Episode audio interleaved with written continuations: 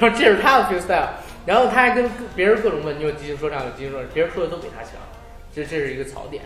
嗯，咱但们咱是们这个选就是选这个吴亦凡其实也是对的。你说多少中老年妇女，嗯然后迷妹啊，，肯哎共定享考虑多票少房。但是我对想对还有一点就是，星爷，我就是要证明，你给我一个再烂人，我也能拍出我想要的效果，拍出来了那吗没有拍出来，我觉得还好？吧？至少就是看整这个部的片子整个里边的话，我看啊，哎呀，汤唯啊不不，姚晨，我总把姚晨和汤唯弄混。这部片子里边，我觉得唯一成功的，啊，唯一成功，说实话，林更新演的还行。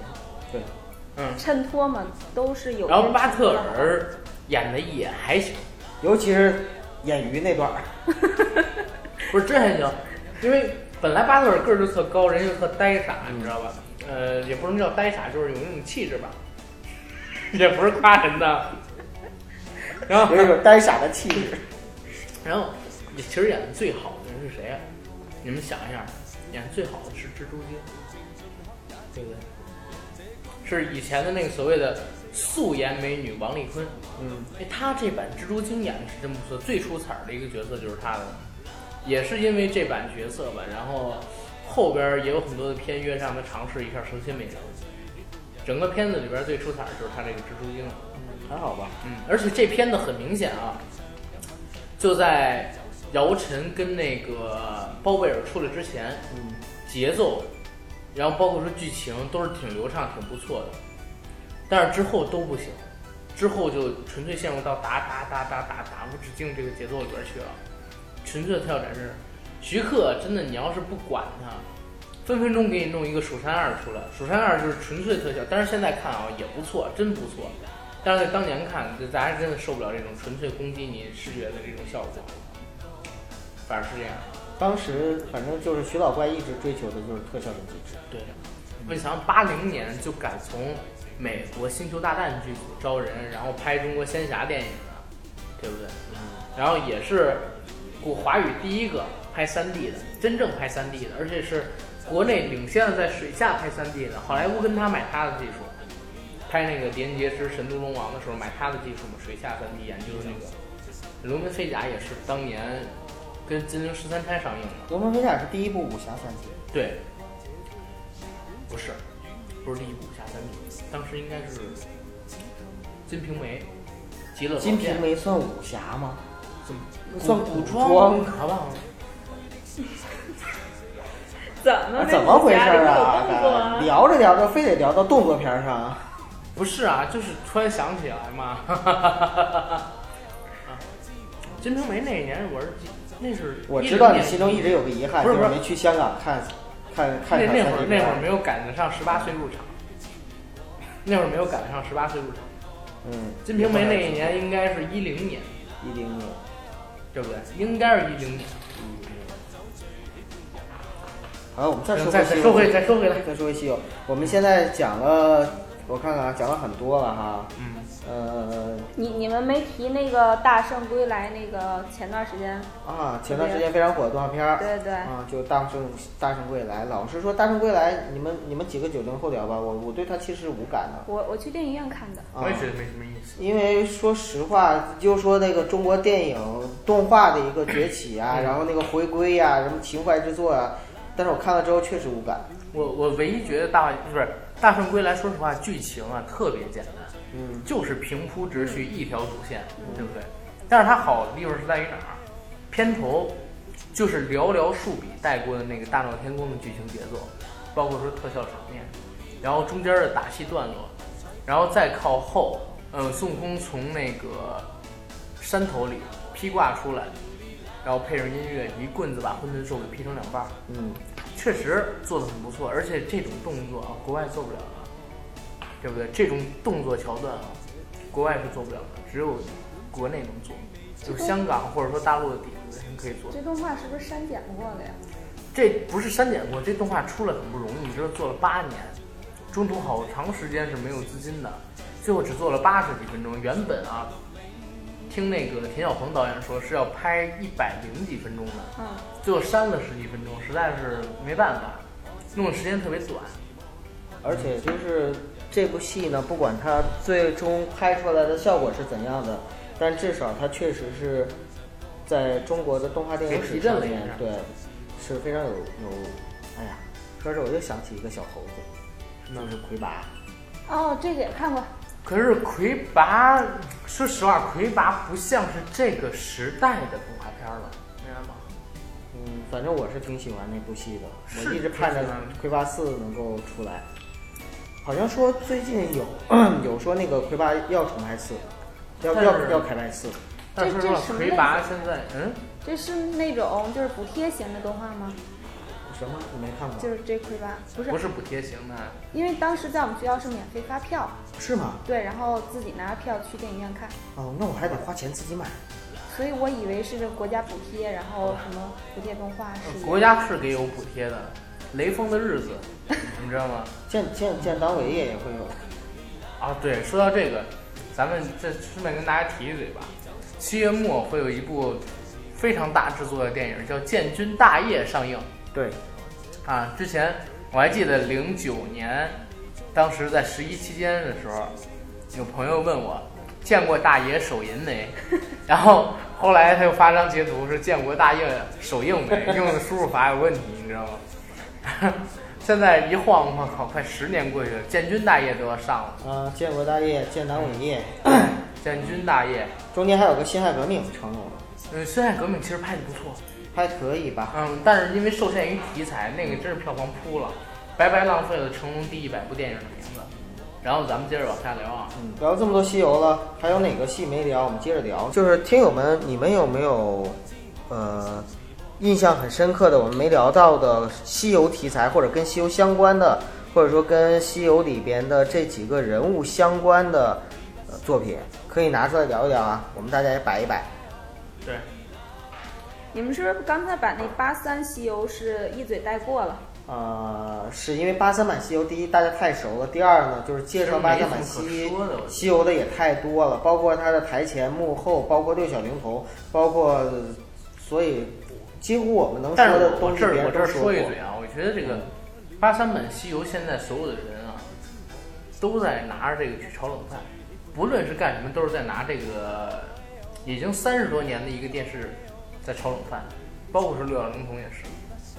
六小龄童现在所有的名义啊，都是按照这个，包括为什么我现在特别烦六小龄童，他有的时候说的话、做的事儿，然后做派特别让人看不惯，就是老子天下第一，我是正宗。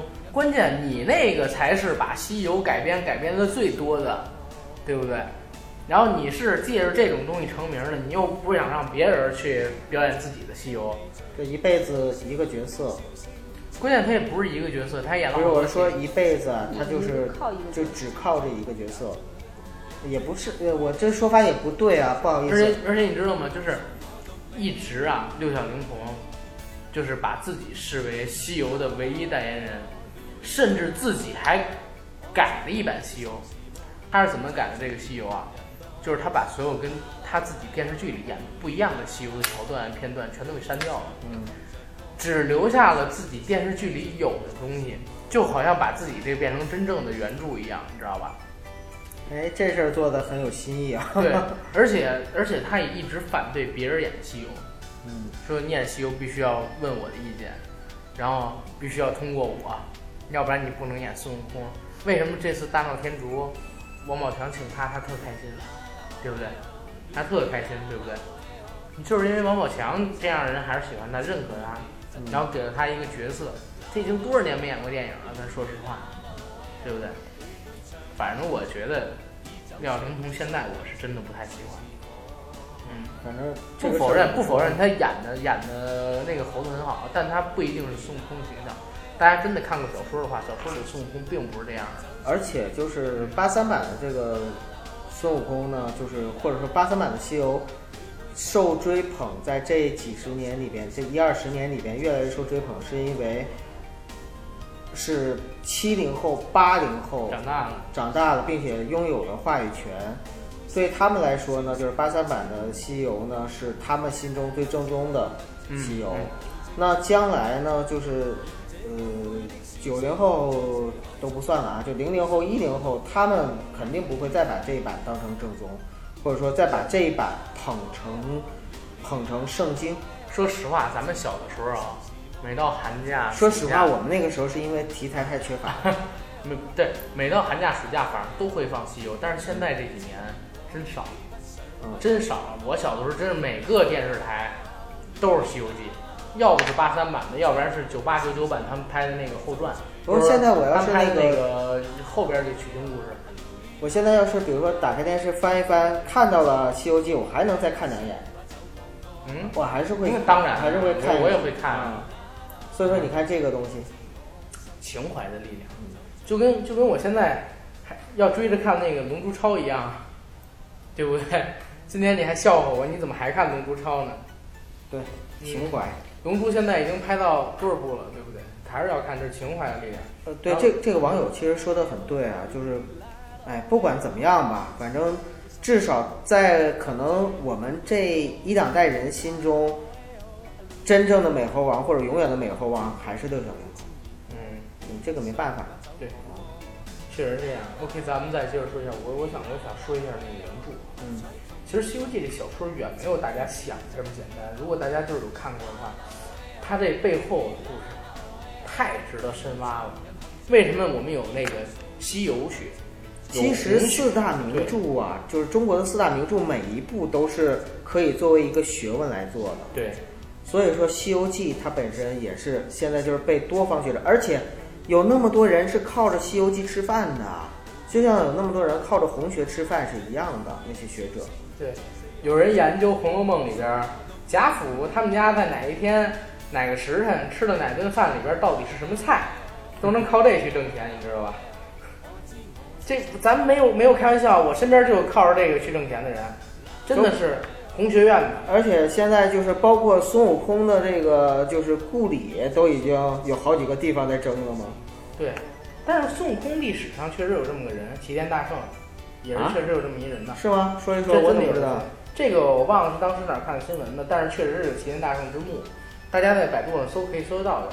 这是在哪个朝代的我忘了，但是他他这个人跟小说里的肯定不是一个啊。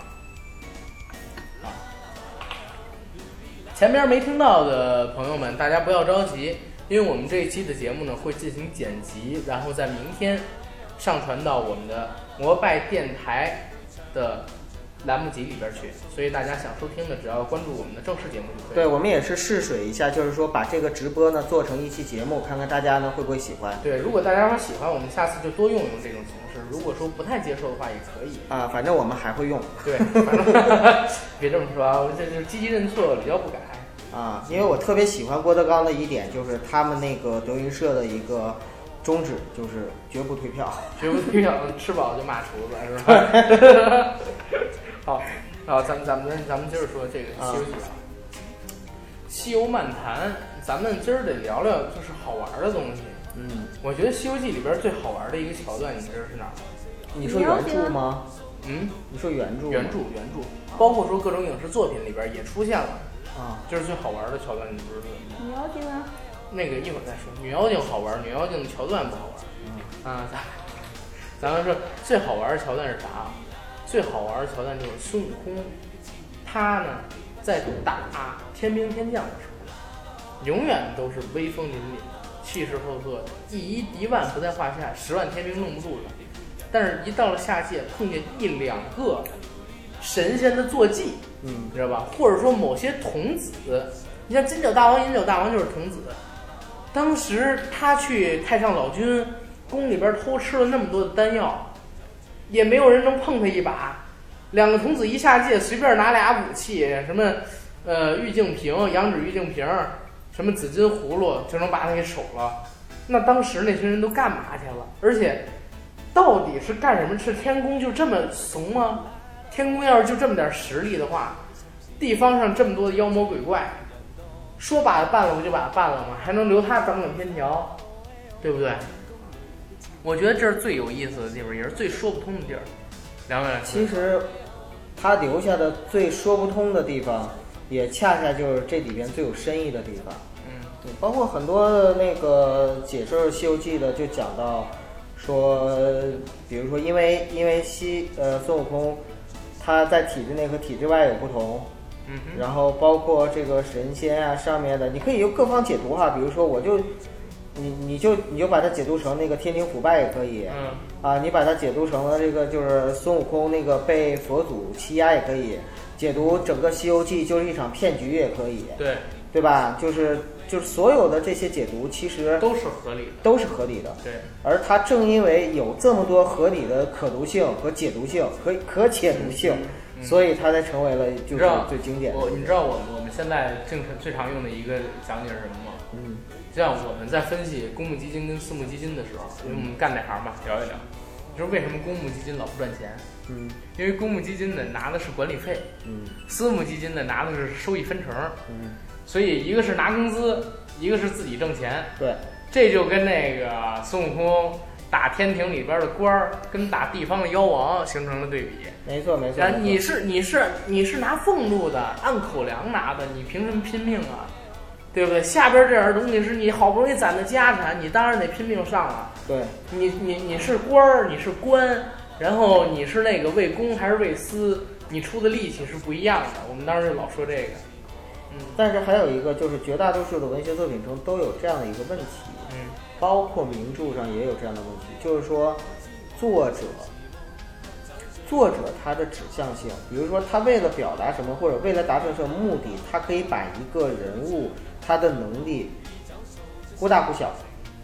就比如说孙悟空打天庭的时候，他为了表达孙悟空的一种大无畏的精神和这个敢敢与天斗与地斗，然后老子天下第一的这种性格，他就会把它写的特别的牛逼对。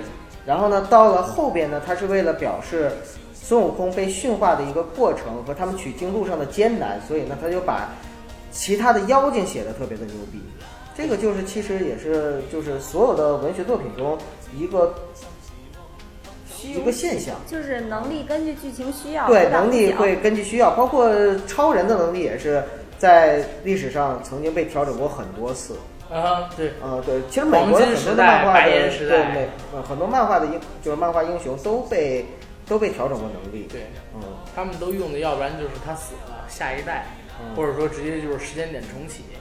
像像美国现在 DC 宇宙啊，它有一个闪点，嗯闪点计划，就是从闪点时代开始，所有的宇宙都被重启了，嗯，对。然后所有超级英雄的能力被重新打破，然后重新做，哎，说白了，不就是为了就是主编的一个想我法，就是我重新给你就是说制定个规则之后，我就可以重新再玩几十年嘛。对对对十几年嘛，对吧把这故事接着胡编下去。咱们接着说啊，嗯，接着说这个《西游记》。你再说原著，嗯，对，还是说原著，就说这个《西游记》，它本身是一个洋佛异道，对，对吧？洋佛教、异道教的这么一个文化体制在内的，吴承恩他本身肯定就是一个信仰佛教思维的，所以他才会把太上老君等等道教里边人写的那么无能。嗯对不对？才会把玉皇大帝写成一个“快去请如来佛祖”这样的人。实际上他并不是的。那我们在《封神榜》里看到，对不对？《封神榜》它本身是什么？阳道一佛，对不对？封神榜时期有有佛教吗？当然有，啊，《封神榜》比《西游记》要晚。啊，他们俩都是明朝小说。我没文化了。 《封神榜》里边儿其实提到的，嗯，准就是元始天尊，嗯，破这个诛仙剑阵，你还记得吧？当时是找了老子跟他，然后呢，请了西方的两个教主，一个是准提，一个是阿弥陀。啊、其其实这这是后来大家分析出来的啊，一个是准提，一个是阿弥陀佛。其实就是佛教。对，其实就是佛教两位圣教主，当时这两个琢磨很少，因为不到他们的时代，后边才来，对不对？实际上，其实写的就是一个杨道一佛的故事，因为道家这边天道至尊圣人还是红军嘛，对不对？红军就是道嘛。然后我们接着再往下说，那哎等等，我考你们几点吧。嗯，那个唐僧他们四个人取得真经之后，都被封为什么呀？你们知道吗？知道啊。嗯，善谈功德佛，净谈使者，呃，然后什么什么罗什么罗斗战胜佛不用说，斗战胜佛啊，然后什么罗汉呢？对，呃，什么罗汉？等会儿啊，还有那个八部天龙菩萨，嗯，然后那个罗汉是什么金身罗汉呢？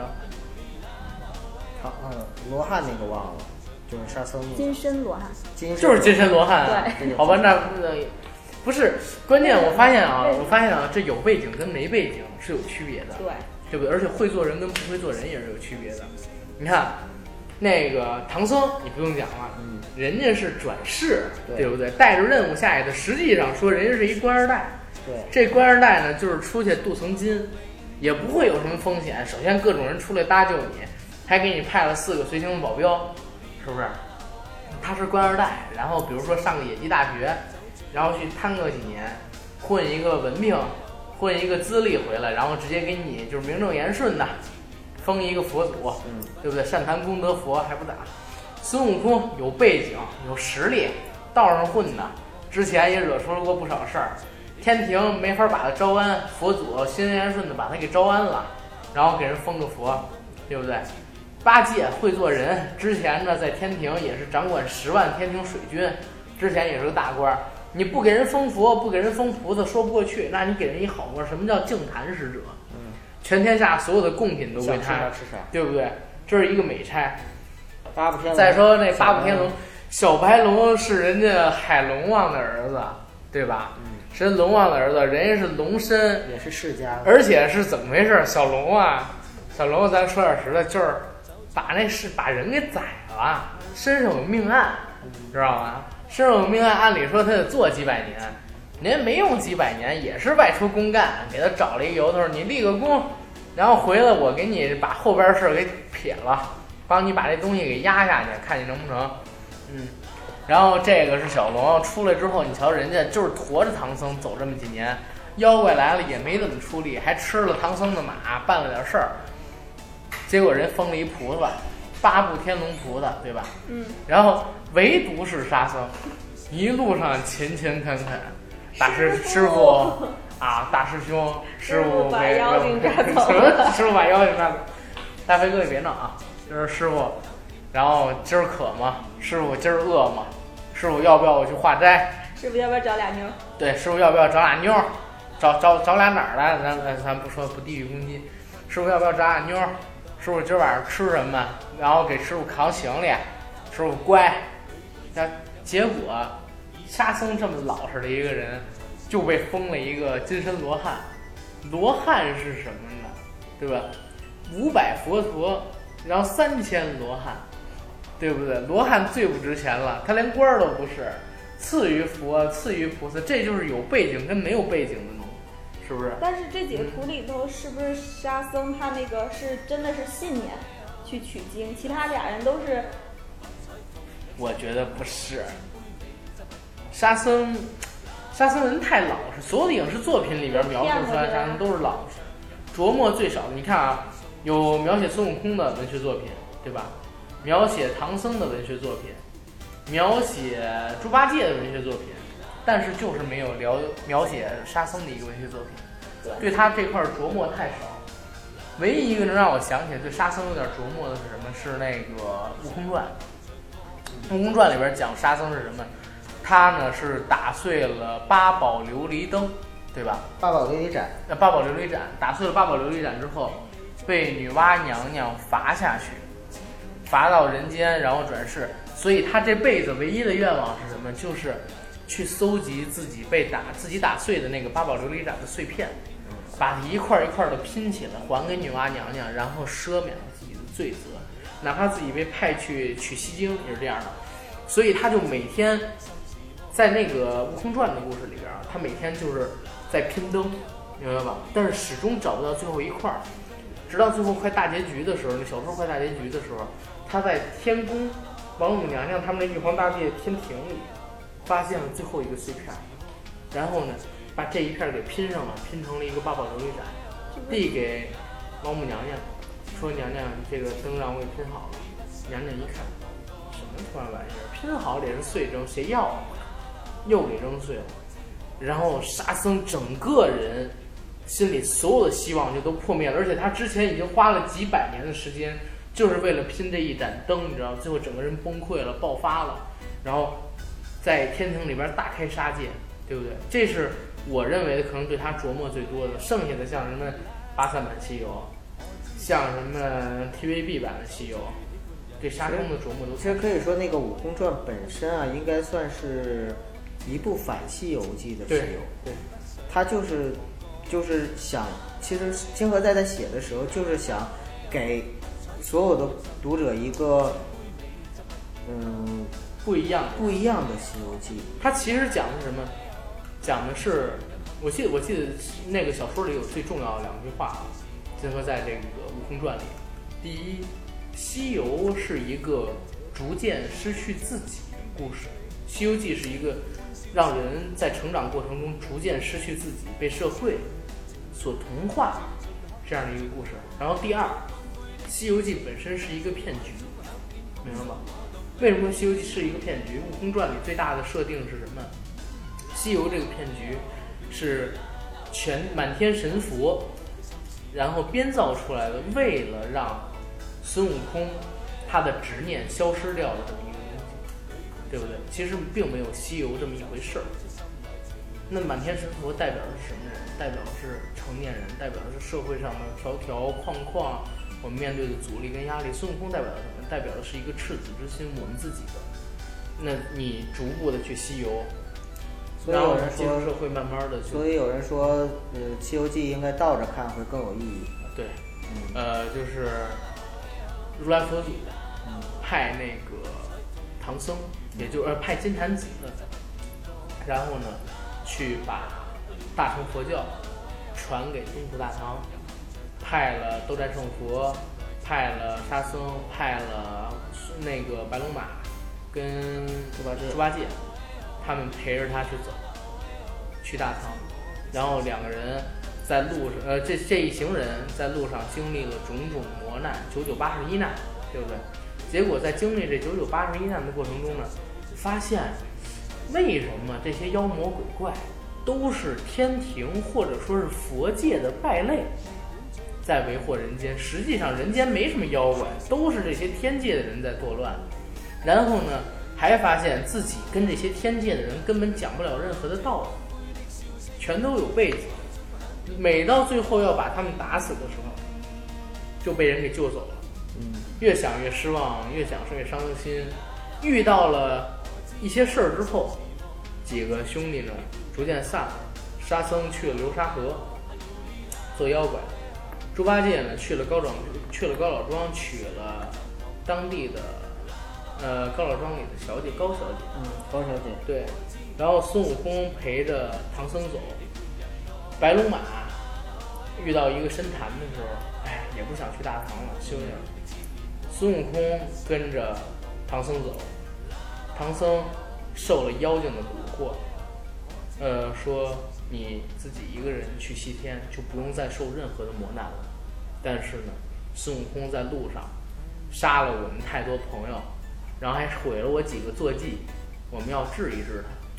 然后，唐僧把孙悟空骗到五行山，西天的人由如来佛祖亲自出手，把孙悟空镇压在山下五百年。唐僧呢去了大唐，做了玉帝，锦衣玉食的过了一辈子，然后老死，老死之后开始转世，转世接着锦衣玉食，然后孙悟空五百年之后取经出来，跳到天界，大开杀戒。大开杀戒的时候，天界的人怕拦不住孙悟空，就把白龙马呀、沙僧啊，然后猪八戒啊这群人拽过来，然后拽过来，孙悟空一看跟自己打的，原来都是自己的好朋友们，自己的好兄弟们，心灰意冷，心灰意冷就去了趟地府，去了趟地府呢，然后把过去的好多事儿都给结了，结了以后回到呃斜月三星洞，找到自己的老师，把所有的本事交还给他老师，自己又回了花果山，花果山当了几年猴王，最后化成块对石头。自己化成了一块石头，不问世间世事。《西游记》倒过来看是这样，嗯，对不对？OK，哦，OK，感谢我们的王鲲鹏送了二十八个棒棒糖，谢谢啊，谢谢你啊，谢谢你你。 这很有直直播范儿。对，好吧。然后还有一个东阳大哥说什么声音什么声音咱？们接着聊主题是什么？再介绍一遍呗。 ？OK，我们今儿聊的是《漫谈西游》，西游漫谈。嗯，哦，那个就是刚才你们说到沙僧的时候啊，就是我出去了一下。这个沙僧其实还有一个文学作品，就是《沙僧日记》。啊，我看过，香港我看过，这个很有意思。你知道消息飞龙他们还出了一个电视剧嗯，啊？叫《沙僧日记》，对，对， 《沙僧日记》很有意思，就是每天沙僧自己写一个日记，类似公园啊。 对，就是公务员儿，然后写的写的内容特别有意思。我记得有一集，有一期，我记得有意思意思在哪儿，就是，呃，他们几个人聊世界上什么肉最好吃，对不对？然后那个猪八戒说是兔子肉，然后沙僧说是狗肉，其实心里想的是猪肉，对不对？但是他不敢说。孙悟空说是那个不是那个结果唐僧突然来了一句，说你们吃过一种肉吗？是把乌龟啊放在那个蒸笼里，然后只有头露在外面，然后把乌龟生着放进去，然后加热，加热之后把那个汤的佐料放在那个身乌龟身头的地方，乌龟一热就喝，一热就喝佐料，但是越喝越渴，越喝越渴，最后佐料进了肉里面，然后又好吃又有味儿，大家都很恐怖的看着唐僧。唐僧说：“我只是听说啊，我只是听说，听说这么最好吃。”然后半夜呢，孙悟空悠悠的来一句：“我觉得师傅的肉最好吃，要不然为什么这么多人都要吃师傅的肉呢？”过了大概一个小时，突然听见师傅说了一句：“有道理。”然后这是《沙僧日记》对它的一个构成，基本上都是这样的。嗯，嗯，而且因为《沙僧日记》出名，后来还出了很多类似的，比如说什么刘张飞日记啊、李逵日记啊什么的。但这个也都是他以观察者的角度写的吧，对，嗯，并对不对是。深度解剖这个人物这个角色。不是不是，也它有哦其解实剖是属于就是借用了《西游记》的这样的人一个人物结构和故事背景嗯来做自己的一个阐述。对嗯，然后也是一种吸血式的那种。当时当时流行这种，呃，流行这网种，络包刚刚括兴我起记得江南写的小说《此间的少年》也是，就是用郭靖、黄蓉《射雕英雄传》里边的角色人物写了一个现代小说。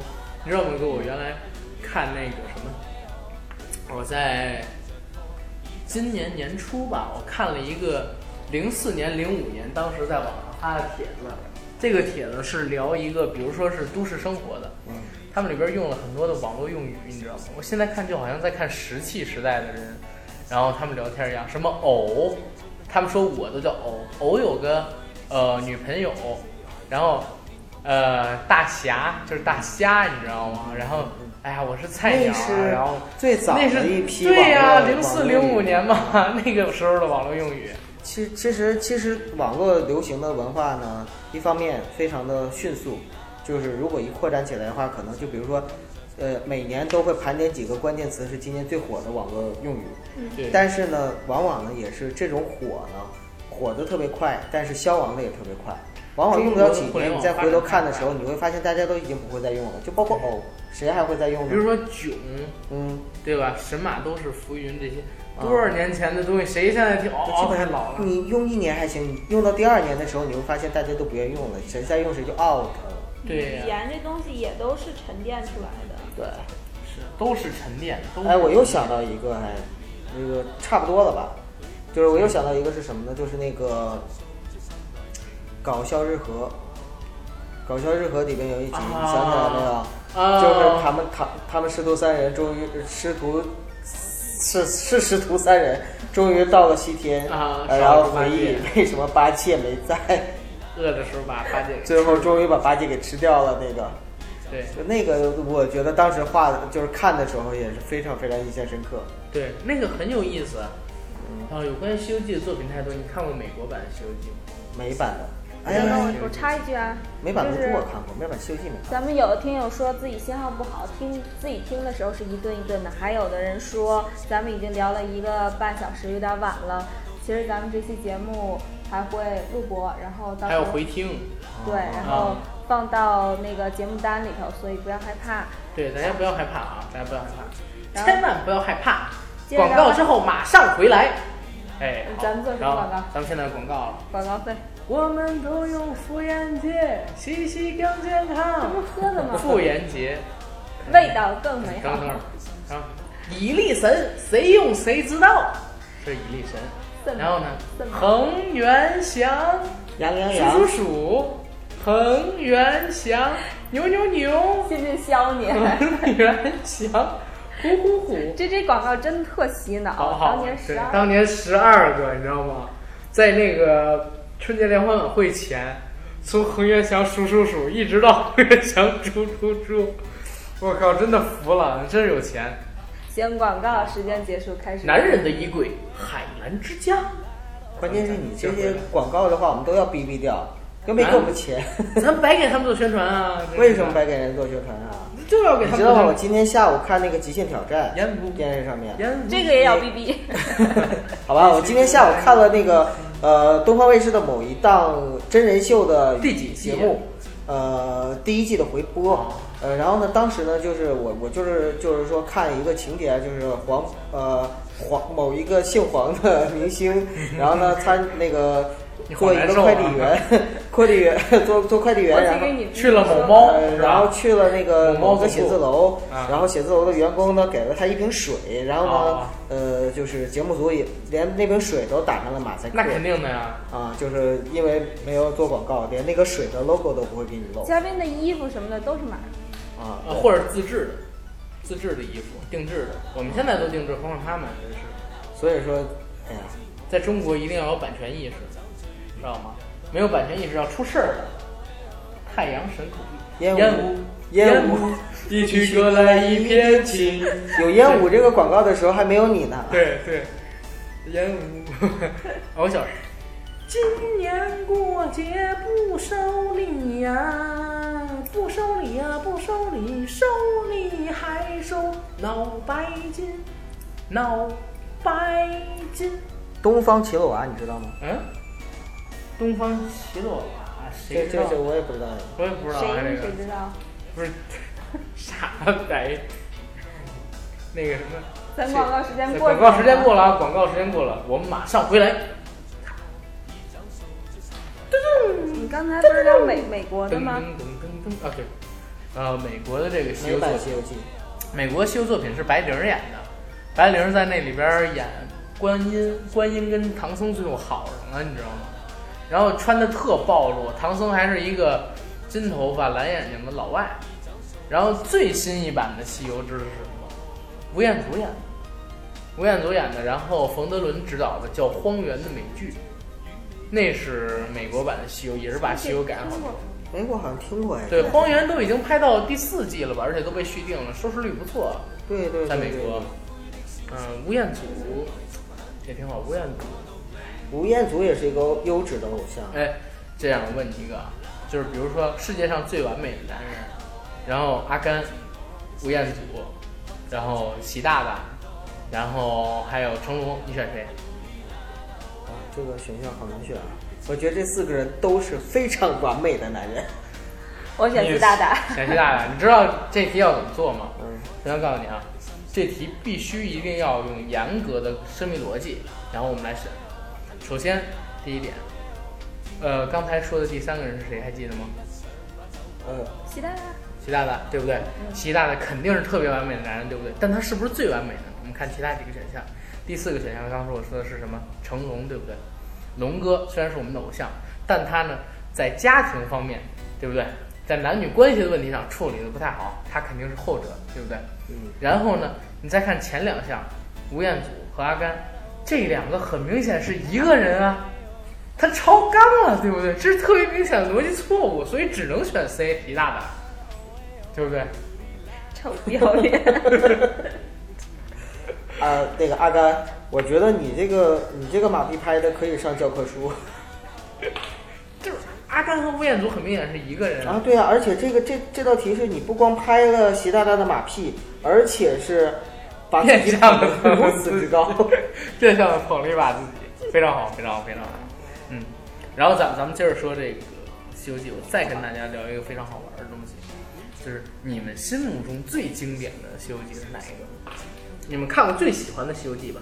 最喜欢，别说最经典，这个容易骂。你自己最喜欢的，大话西游》大西游对第一部、第二部，第一部，大话西游》不就一部吗？我要把它当成上下部啊，好吧，一部。我看那你就是说《的大话对，西游》。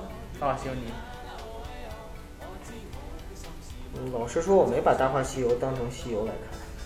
嗯不是，你知道那个我看就是先是看八三，然后再看《大话西游》的话，八三里边总是感觉猪八戒、孙悟空他们那种嗯没有佛性，嗯，他们并是没有顿悟，也没有然后魔性，也没有佛性。对他们就是还具有人性吧，或者是妖性，然后再去呃遁入空门去做什么呃斗战胜佛，什么净坛使者，嗯我觉得不应该。然后再看那个《大话西游》里边的话，呃，孙悟空首先就说他是有大爱，嗯，他就就是他是人，他那是时候人，然后不变成了神，对他那时候就不没有具有人的那种而且还有妖小的，爱了还有妖的七情那六个欲人。，然后有对自己的那个喜怒哀乐。就是他最开始是人，嗯然后中间那段的时候，孙悟空出来了，孙悟空的妖，对不对？对后来孙悟空他成了孙悟空，他顿悟了，他就成了佛，有佛性。然后最后又出了一点妖性，就是在给紫霞仙子咬的，对不对？咬牛魔王的手，这是他的。你说啊，我觉得李哥特别逗啊，李哥可能是在那个直播上面，呃，没有办法回复，我看他一直在在我们的那个微信里边儿在给我们 回复。那成人版《西游记》嘛，那是《东乡吴彦祖》第二季大叔，什么玩意儿？李哥，你别着急、啊。李哥下乡了，哦，李哥对，下我乡。们的李哥下乡了，别着急今天成缺人了版你那个啊。不就是三男一女人兽捆绑那个别吗？别别别瞎说话啊！三男一女人兽捆绑那个不是红孩儿吗？ 对呀、我跟你讲，咱们就是说这个，你你我心中最经典的，或者说我最喜欢的《西游记》的作品，文学作品，老实说都就是算武文学功影视都算。那就是《武功传》，因为《武功传》的话，我在大学的时候读了很多遍。嗯，嗯，可以说《武功传》这个这个文学，就是这个作品啊，呃，它应该是当时金河在响应了，响应了，就是说当时网络上面很多年轻人的一种，嗯、叛逆、不羁，然后对社会现实的不满，以及就是一种嗯阴谋论。啊，我说阴谋论可能有点重，但是就是那种，呃，认为这个世界不是我们看到的这个样子，这个世界也不是你们告诉我们的这个样子，这个世界应该是有它另外的一个样子，需要我们自己去发现。对我觉得是这样的一个对意对，义。说的对。呃，再者说就是《西游记》整个，我感觉啊，就是它里边的每一个人物，包括唐僧，包括孙悟空，包括猪八戒，包括沙僧，甚至包括白龙马，其实他们每一个的角色，呃，在不同的影视作品中都有不同的人来演绎，然后呢有不同的性格、不同的风格，那对不同的时代下的不同的人来说，可能，呃，他认为这个人就应该是孙悟空的形象，他认为这个人就应该是唐僧的形象，就像莎士比亚说“一千个人有一千个哈姆雷特”一样，那中国十十三点五亿人也有十三点五亿个《西游记》。对，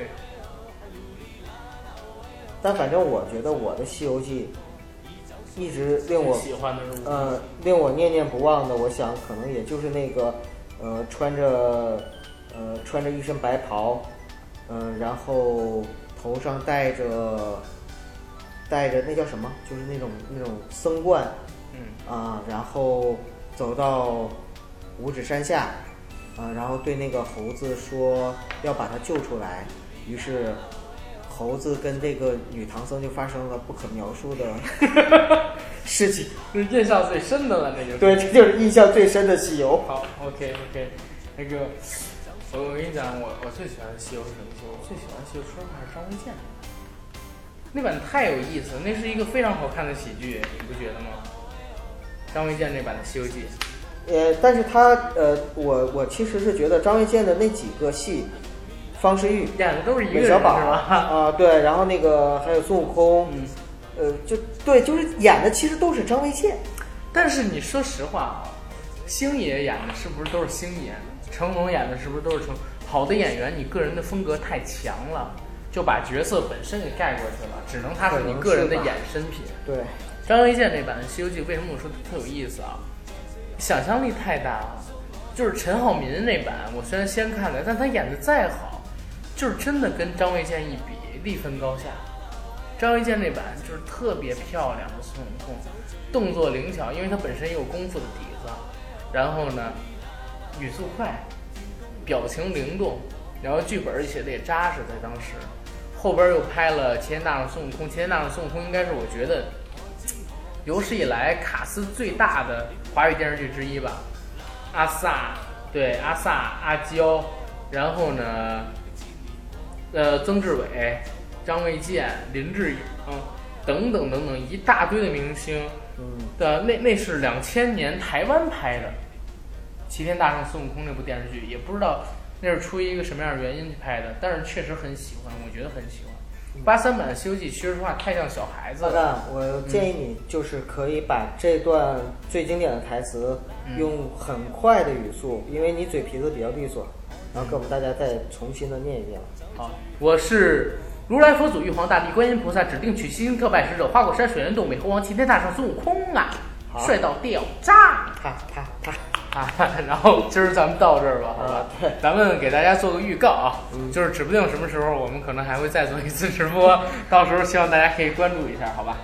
嗯，好，那这样子，那我收了啊，拜嗯，拜好，谢谢大家，谢谢大再家，见。嗯。